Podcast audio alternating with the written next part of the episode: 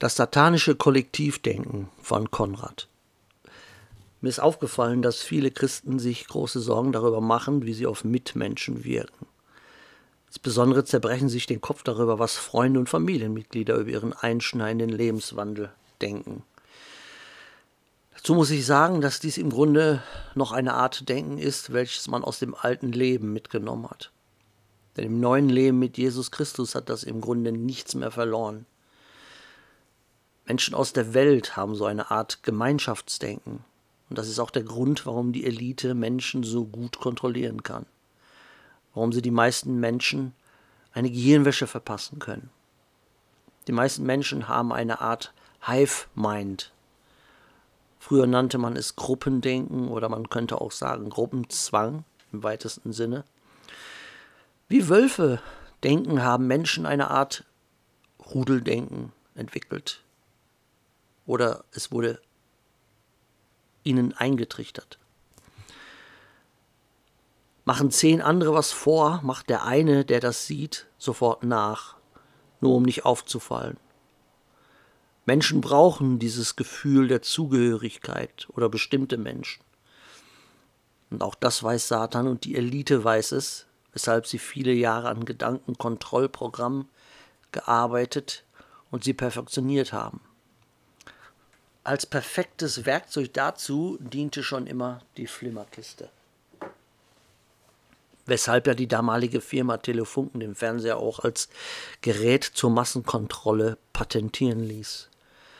In Filmen, in Serien, in Shows und so weiter wird dort seit vielen Jahren den Menschen gesagt, was sie zu tun oder zu lassen haben, um in der Gesellschaft als funktionierendes Mitglied anerkannt zu werden.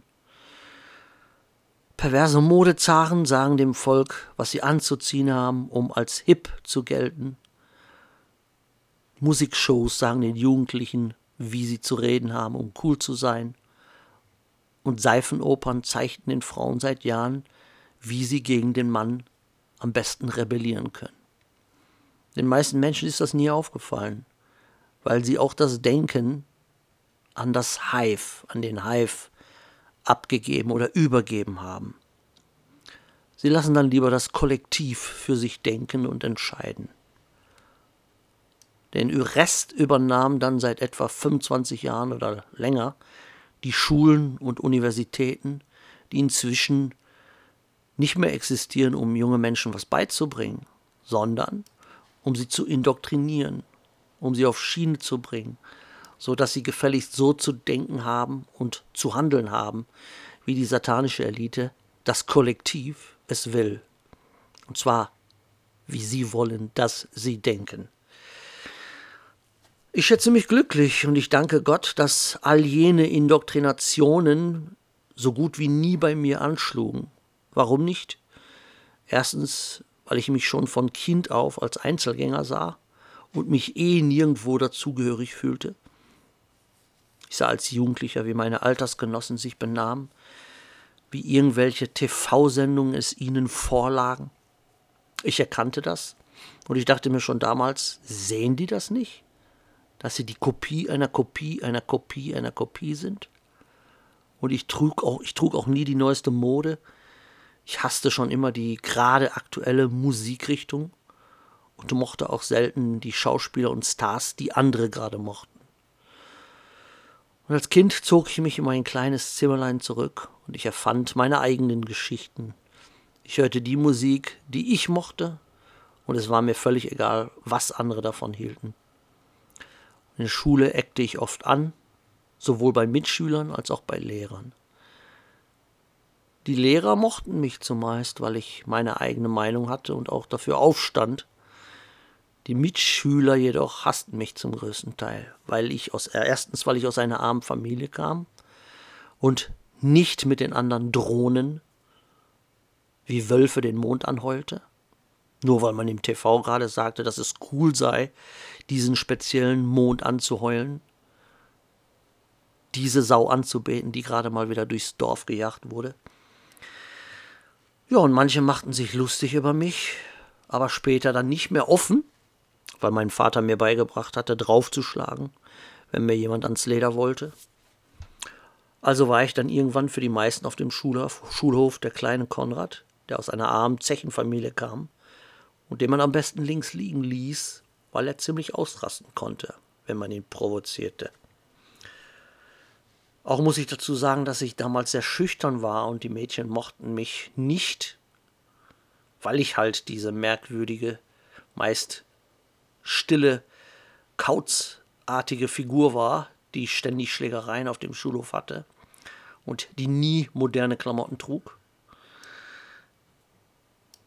Manche Mädchen versuchten sogar auf mich herumzuhacken, bereuten dies aber sehr schnell, weil ich sie dann meist mit Worten zum Weinen brachte. Trotz der Härte und trotz der Ablehnung biss ich mich durch und ich hatte auch Freunde, welche aber dann meistens auch oder ebenfalls Außenseiter waren. Ich blieb für mich und ich dachte für mich.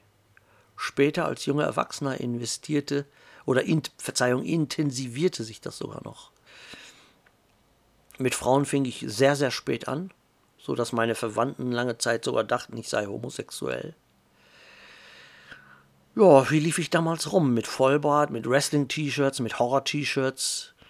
Mein Zimmer glich einer Geisterkammer oder doch ja, irgendeiner Gruselkammer mit Postern von Horrorfilmen, Figuren. Manche hielten mich für total durchgeknallt und dachten, ich sei ein zukünftiger Massenmörder. Natürlich verstanden sie rein gar nichts. Sie verstanden mich nicht und sie verstanden nicht, was in mir vorging. Wenn es dann in unserer Familie Feste gab, dann zog ich mich meistens in mein Zimmer zurück. Wenn geschwärmt wurde, wie meine Geschwister die Karriereleiter emporkletterten oder von ihrem Urlaub erzählten, da passte ich nicht ins Bild und ich wollte auch ehrlich gesagt gar nicht reinpassen. Jetzt werden einige fragen, was hat das alles mit Jesus oder mit dem Glaube zu tun? Ganz einfach. Genau diese und eine ähnliche Einstellung habe ich auch in meinen Glauben mit hineingenommen. Damals war es mir egal, was andere über mich dachten, denn was die meisten über mich dachten, war negativ. Und nun, als ich auf YouTube darüber sprach, im Jahre 2014, dass es Schluss war mit Wrestling-Videos, Schluss mit Horror-Videos und Videospielen oder anderen albernen Clips meinerseits. Da waren die Aufschreie natürlich noch größer. Wie konnte dieser verrückte Bursche es nur wagen? Vorher war er schon verrückt, aber jetzt? Ein Jesus-Freak? Das können wir doch nicht hinnehmen. Viele da draußen wissen gar nicht, dass ich die allermeisten Hassbriefe oder E-Mails in den ersten Jahren als neugeborener Christ bekam. Am Anfang nervte es mich noch sehr. Hin und wieder antwortete ich diesen Hatern, ähnlich wie ich es als alter Konrad tat, nämlich mit Worten, die tiefer trafen als ein scharfes Schwert. Ja, und viel, viel später erst fand ich dann die Ruhe in Jesus und fühlte mich dann irgendwann wie ein großer Löwe, der gerade eine Antilope verspeist hatte und nun gemütlich, gemächlich im Schatten lag und einfach nur relaxte. Die Hassmails, die amüsierten mich eher und ich benutze oft den Spruch, den ich auch immer noch heute liebe. Was kümmern dem Löwe denn schon die Flöhe? Ja, nur zu kratzen braucht er sich ab und zu. Und die Kommentare der Hater oder ihre Attitüde mir gegenüber, die waren nichts anderes wie Flöhe und ich hatte ja die Ruhe eines Löwen und auch das Fundament, nämlich absolute Stärke in Jesus Christus, Vertrauen in Gott und Jesus Christus. Und je länger ich mit Jesus durchs Leben ging, umso mehr wurde mir bewusst, wie unwichtig mir die Meinungen und die Denkweisen der weltlichen Menschen wurden. Auch wenn angebliche Christen mich mit angeblichen Sorgen um mich anschrieben, weil sie mir als ihr Lehrer ja nur helfen wollten rang mir das oft nur ein müdes Lächeln ab, weil ich mehr und mehr diese Tricks durchschaute und ich erkannte, wer dahinter steckte, nämlich der Feind, der Beschuldiger, der Ankläger meiner Geschwister. Es war Satan. Und ihm passte es vom ersten Tag an nicht, als ich durch Gott immer mehr an Selbstbewusstsein wuchs. Und als Kind war ich zwar ein Außenseiter, aber mir fehlte es damals an Selbstbewusstsein. Und das bekam ich nun mehr und mehr durch Gott. Und je mehr ich die Wahrheit erkannte und je mehr ich in der Wahrheit stand, desto sicherer wurde ich in meiner ganzen Art. Damals als Teenager bekam ich sogar Stotteranfälle, wurde rot, wenn ich zur Tafel musste oder vor der Klasse etwas vorlesen musste. Heute juckt mich das nicht. Heute könnte ich vor 10.000 Leuten predigen. Und selbst wenn die alle gegen mich wären, würde das nicht an mein Fundament rütteln. Und als dann Anfang 2020 der asiatische Schnupfen kam, da wusste ich vom ersten Tag an, dass es fake war. Dass etwas ganz anderes, etwas viel Größeres und Böseres dahinter steckte. Und genau schon wie in meiner Kindheit wurde ich von den meisten verlacht und als Verrückter abgestempelt. Und als ich kurz vor dem Ausbruch des Schnupfens ein Video darüber machte, nämlich dass ich im Spirituellen eine Posaune als Beginn von etwas ganz Großem gehört hatte, da wurde ich nicht nur von den Gottlosen verlacht, sondern es schrieben mich auch etliche Christen an, die mich mit irgendwelchen Bibelversen zuknallten und mir sagten, dass ich verrückt sei, denn ich habe unmöglich eine Posaune hören können, denn die und die und die Bibelstelle würden beweisen, es wäre ja noch nicht so weit. Und ich ließ sie alle reden und ich ließ sie alle lachen. Und inzwischen lachen sie nicht mehr so. Im Gegenteil, die meisten von ihnen sind inzwischen so dermaßen in einem Angstrausch, dass sie ihren eh mickrigen Glauben komplett verloren haben. Gemeindechristen, die halt im Kollektiv der Gemeinde dachten und auch noch denken. Katholiken, die im Kollektiv ihrer Götzenkirche dachten und denken. Evangelikale, die im Kollektiv ihrer Kirche dachten und denken. Und auch Gottlose und Satanisten, die im Ko Kollektiv der satanischen Medien und der verlogenen Politiker dachten und denken. Und sie bauten ihr Haus auf diese Politiker und auf, den, auf die Medien auf. Denn die wollten ja immer nur unser Bestes. Du musst Maulkorb tragen, weil wir Drohnen tragen ja alle ein.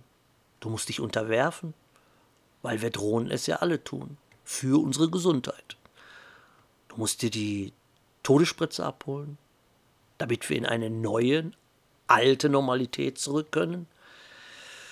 Und ich sage nein, danke, denn ich bin nicht Teil eures satanischen Kollektivs. Ich frage mich, wo ist euer dummes Lachen von damals? Wie gesagt, die meisten von denen lachen nicht mehr so viel. Und wenn ich es mir genau anschaue, haben die meisten von ihnen eher besorgniserregende Blicke drauf. Fast würde ich sogar sagen, ich sehe absolut Panik in ihren Augen, sogar Wahnsinn. Und noch immer gibt es einige, die meinen, mich zu verlachen und auch meine anderen Geschwister in Jesus zu verlachen. Auch diese werden verlacht. Aber ich sage, obwohl ich mehrmals durch die Hölle gegangen bin in den letzten Jahren, Verluste erleben musste, hinnehmen musste, ohne Ende, stehe ich immer noch da. Und ich stehe nicht da gebückt, sondern nach wie vor aufrecht, mit voller Deckung, wie Rocky. Kratzt es mich, was ehemalige Freunde über mich denken, wenn sie meine Videos sehen? Nicht die Bohne. Juckt es mich, wenn Familienmitglieder sich für mich schämen, wenn ich über Jesus predige? Im Gegenteil. Ich bin stolz drauf. Stören mich die degenerierten Maskenzombies auf der Straße? Nicht wirklich.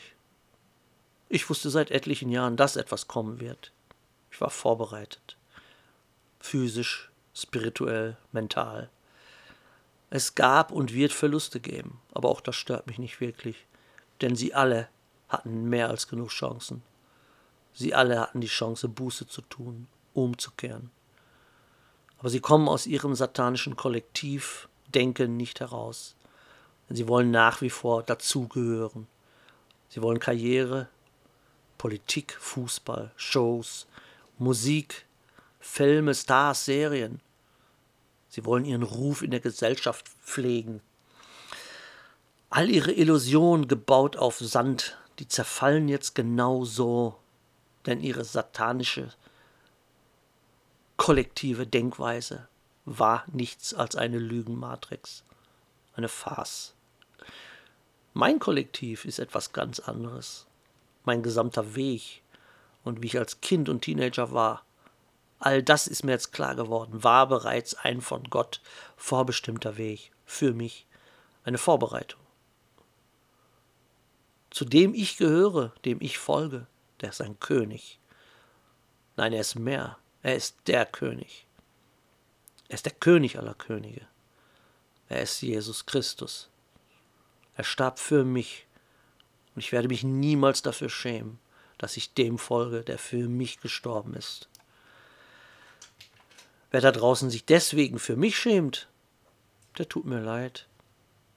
Denn dann sage ich euch, ihr seid Teil des satanischen Kollektivs. Und dem, welchem ihr folgt, der ist Legion, der ist Satan.